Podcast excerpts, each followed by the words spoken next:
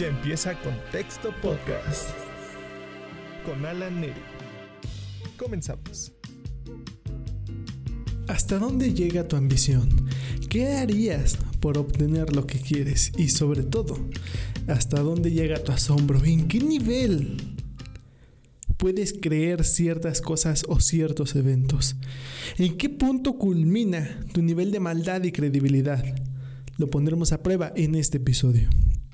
Mi nombre es Alan Neri y qué bueno que están conmigo en este nuevo episodio de Contexto Podcast. Ya saben, aquí tocamos temas virales de internet, de la vida diaria y de lo que nos sucede en la chaviza.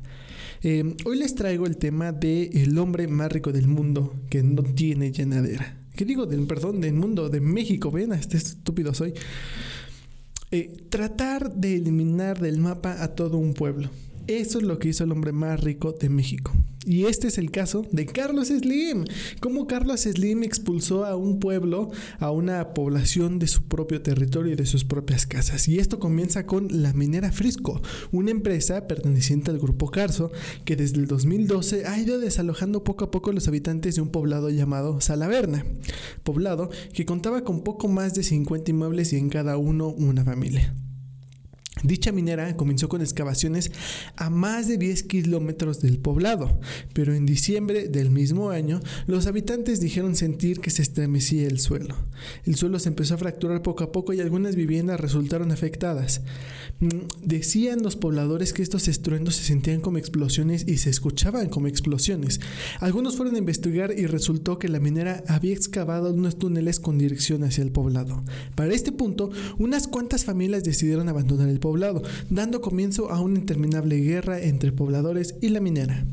Para 2013, los pobladores se presentaron de manera insistente ante el gobernador del estado, sin tener alguna respuesta. Hubo bloqueos en carretera, en la misma minera, etc. Nada de respuesta, como es muy común en México. Simplemente eh, el gobierno escucha a las personas cuando le conviene, cuando no, pues se hace de oídos sordos. Y obviamente a quien escuchó, pues fue la minera. Y fue hasta tiempo después que fue presentado un estudio geológico que demostraba la procedencia de dichos temblores. Y esto se debía a una falla geológica crítica, por lo que ponía en peligro a los pobladores y era necesario que desalojaran dicha ubicación. Aquí daremos una pausa. Porque ¿Ustedes creen que esto sea posible? O sea, ¿a ustedes les suena conocido este caso? ¿Les suena que, es más común de lo que podremos pensar? Porque bueno, este, este poblado es en Zacatecas. El territorio no es obviamente un territorio muy abundante donde haya mucha vegetación, no es un terreno arenoso. Eh, los pobladores, es, es, que es un poblado porque son pocos habitantes, las familias en sí eran pocas, contaban con iglesia, kinder, primaria, eh, con un, pequeño centro de salud. Y ya. De hecho, cuando llegó la minera ahí, algunos de los pobladores solicitaron trabajo en la minera, pero no se los dieron. Eh, la mayoría de los pobladores pues trabajaba la tierra. Sin más, eh, ya vieron, en el 2012 fue cuando comenzó todo esto.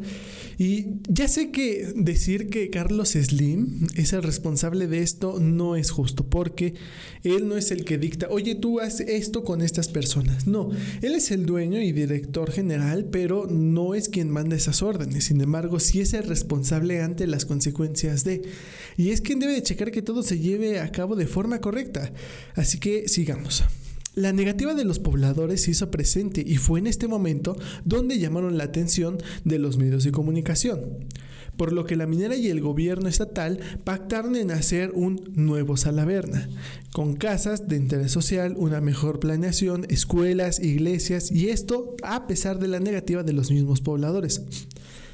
A través de los años se volvió una lucha totalmente silenciosa, que mató la atención de los medios de comunicación, pero fue hasta el 23 de diciembre del 2017 que policías con bulldozers, estas máquinas excavadoras, estas máquinas con una manita, eh, llegaron a Salaverna comenzaron a derrumbar algunas viviendas abandonadas y otras que no lo estaban.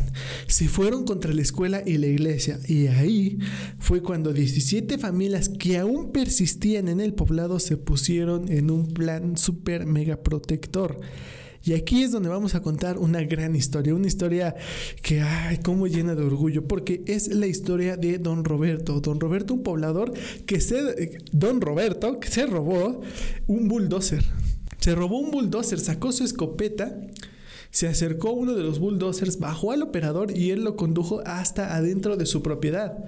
Exacto, y defendió su propiedad a punta de escopeta. Con esta, este, con esta acción los policías se retiraron del poblado porque en primera, de acuerdo a don Roberto y otros pobladores, este desalojo no se hizo de manera legal ni presentaron algún documento, simplemente dijeron que la zona era crítica y tenían que irse y para que se fueran pues ya tenían que empezar a demoler. Don Roberto hasta la fecha tiene el bulldozer en su propiedad y don Roberto hasta la fecha es uno de los cinco habitantes que quedan en Salaverna.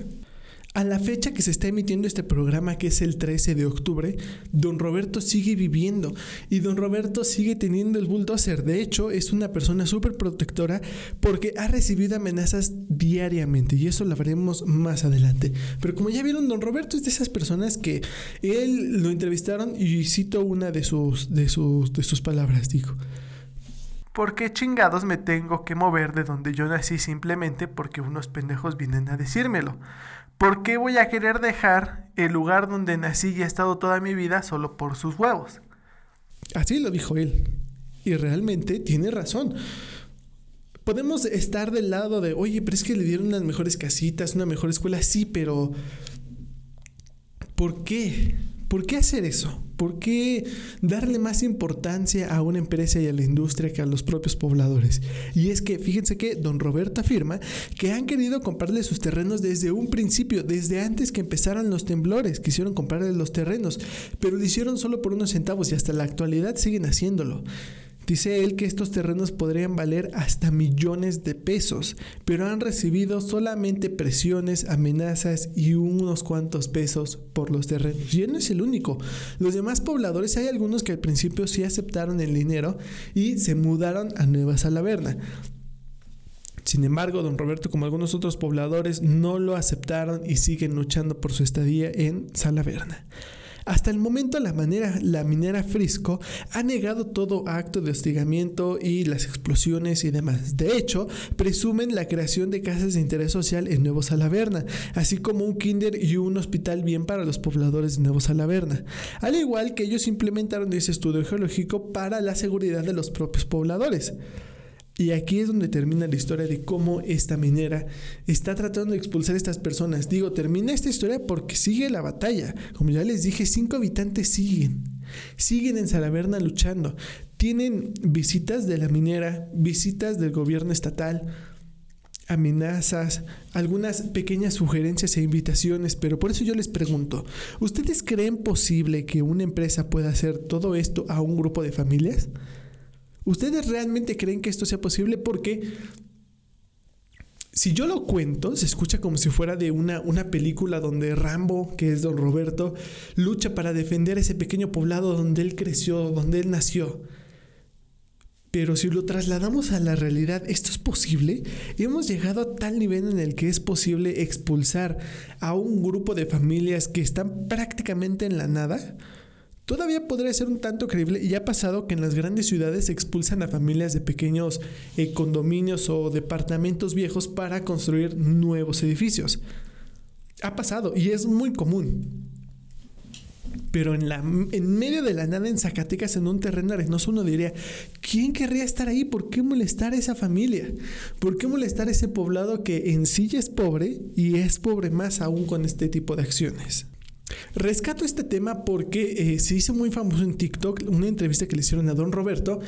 Y precisamente en el 2021 le hicieron el periódico La Jornada, me parece, le hizo una entrevista a los pobladores de Salaverna donde detallaban todos los sucesos.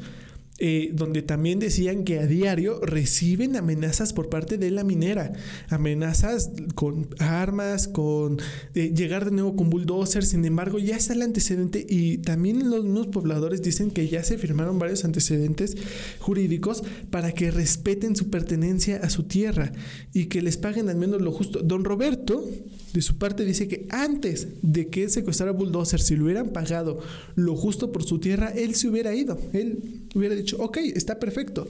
Al momento en el que él ve junto con otros pobladores que destruyen la escuela y la iglesia, algunos de ellos van a la escuela, rescatan una bandera de México y algunos libros, es cuando se les prende la mecha y dicen, nosotros no nos vamos de aquí solo porque nos hincha la gana.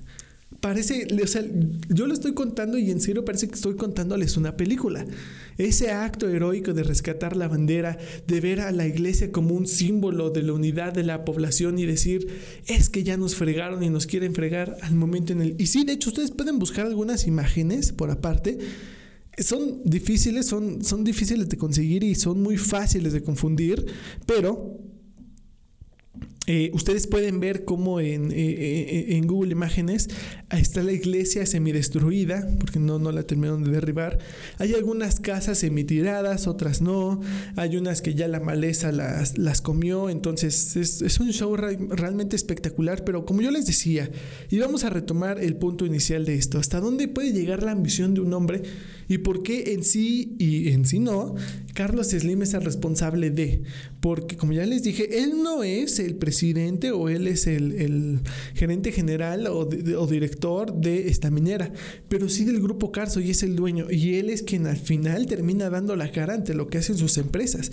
¿Cuántas veces no hemos visto eh, antecedentes de fraudes que hicieron empleados y que quien tiene que batir la responsabilidad es el dueño? Y esto es algo parecido porque no es algo como que, ay, fue un incidente, perdón. No, no, no. O sea, esto es causado y no es de hace dos años. La lucha viene desde 2012. Casi 10 años. 10 años llevan peleando estos pobladores. Y ahora, me gustaría a ustedes que pusieran en los comentarios qué piensan acerca de estos pobladores, porque déjenme decirles que el nuevo Salaverna tiene casas bien construidas, tiene una escuela bien construida, una iglesia y hasta está eh, empedrada toda la, la, parte central de Salaverna. ¿Ustedes qué piensan acerca de estos pobladores? ¿Debieron o no aceptar? De hecho, Nuevo Salaverna está a 5 kilómetros de Salaverna. O sea, realmente no está lejos del, del poblado. Y ahora, ¿por qué esta minera? Déjenlo en los comentarios, no se olviden. ¿Por qué esta minera va tras esos terrenos? Esta minera se dedica a eh, extraer en sí cobre. Y de acuerdo a esto, donde está el poblado en la parte subterránea, pueden extraer ellos una gran cantidad de cobre. Entonces, ese es el objetivo de la minera. Ahora bien, Ustedes podrán decirme, la actividad comercial es esencial. Si ustedes ya les dieron la posibilidad de reubicarse en una población bien construida, ¿por qué no hacerlo? Los entiendo en ese punto de es, es, el lugar donde nacieron, pero los entiendo más en lo que dice don Roberto. Si me hubieran pagado lo justo, lo hubiera hecho. Y es que sí, hablando se entiende la gente. Siendo justos, la gente se lleva mejor. ¿Cuántas veces no hemos sufrido de la injusticia? De ya ni siquiera de un pago, sino la simple injusticia de la diferencia de oportunidades. ¿Cómo, cómo llena de rabia el ver la, injusticia a manos de la delincuencia? Y que esto también es un tipo de delincuencia, o sea, pobres personas.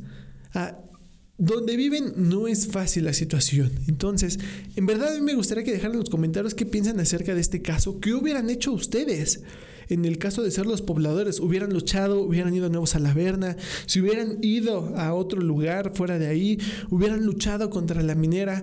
Eh, y también me gustaría resaltar ese pésimo trabajo por parte del gobierno estatal, o sea, tremendo. Ya es un nivel de impunidad cañón. Con esto terminamos el episodio. Qué bueno que hayan estado conmigo. Esto fue un tema que tenía ganas de platicarles porque más allá de dar a conocer la historia de estas personas y la lucha, es dar a conocer como, como personas, como empresarios, nuestro, nuestra responsabilidad no termina con solo poner nuestro nombre, sino nuestra responsabilidad nunca termina. Nuestra responsabilidad es dar la cara ante los actos que hacen nuestras empresas, así como si fuera un hijo. Y sobre todo, espero les haya gustado el episodio. Espero hayan entendido el punto de este episodio y sobre todo que comenten y compartan. Mi nombre es Alan Neri. Besitos, chao. Ya termina Contexto Podcast. Hasta la próxima.